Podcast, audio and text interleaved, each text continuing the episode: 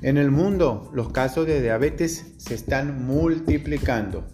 Y esto se debe porque las personas cada vez realizan menos ejercicio físico, son más sedentarias, hipocinéticas, es decir, que realizan ejercicio físico pero a un umbral demasiado bajo.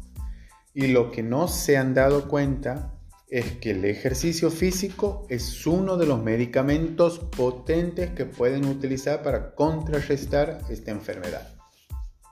Sabemos que la diabetes es la imposibilidad que presenta la glucosa de ingresar al interior de la célula y quedar almacenada como glucógeno.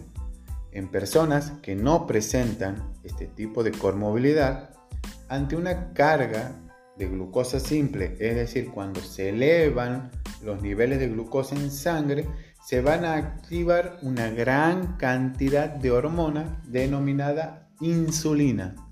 La insulina va a cumplir la función, se va a encargar de hacer ingresar la glucosa en el interior de la célula. Conocemos dos tipos de diabetes, la diabetes tipo 1 y la diabetes tipo 2. A grandes rasgos, la diabetes tipo 1 es la que se presenta en edades tempranas y se da por una imposibilidad que tiene el páncreas de producir, de crear la insulina. Es por ello que en ausencia de insulina las personas que presentan este tipo de diabetes deben inyectarse de manera exógena la insulina. La diabetes tipo 2 se presenta en personas cuya célula muscular se encuentra averiada y con una gran cantidad de grasa, grasa despallamada, que van a interferir la función y la activación de reacciones químicas de estos transportadores, es decir, va a interferir en la función de la insulina de hacer ingresar la glucosa hacia el interior de la célula.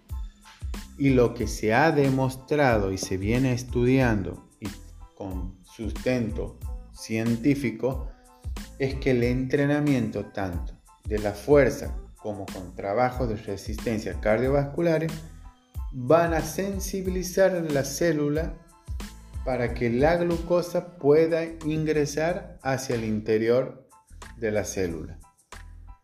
Y esto se debe porque al activarse tanto el glucógeno como la glucosa van a permeabilizar la membrana celular, van a activar otros transportadores como es el GLUC4, que es una proteína, y va a cumplir también la función de hacer ingresar la glucosa hacia el interior de la célula.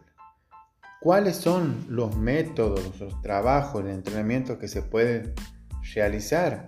Son los trabajos de fuerza hipertrófico, es decir, los trabajos de hipertrofia muscular, y los trabajos de resistencia, que estos pueden ser trabajos de larga duración pero de una intensidad moderada, o también se pueden realizar trabajos de resistencia intermitente. ¿Cuáles son estos? Son trabajos que implican una alta intensidad pero son de corta duración. Ejemplos, 10 segundos de trabajo por 20 segundos de pausa. 15 segundos de trabajo por 30 segundos de pausa. También se pueden llegar a empatar la relación trabajo-pausa. Por ejemplo, 10 segundos de trabajo, 10 segundos de pausa, 15 segundos de trabajo, 15 segundos de pausa. Entonces, combinar, planificar, adaptar los ejercicios tanto trabajos de fuerza como con trabajos de resistencia cardiovascular que pueden ser de, una duración moderada, larga, como por ejemplo andar en bici, salir a correr, como así también trabajos cortos, intermitentes, pero de alta intensidad, es decir, de que se produzcan algunas modificaciones metabólicas en el interior de la célula, son de gran beneficio para personas que presentan la comorbilidad de la diabetes.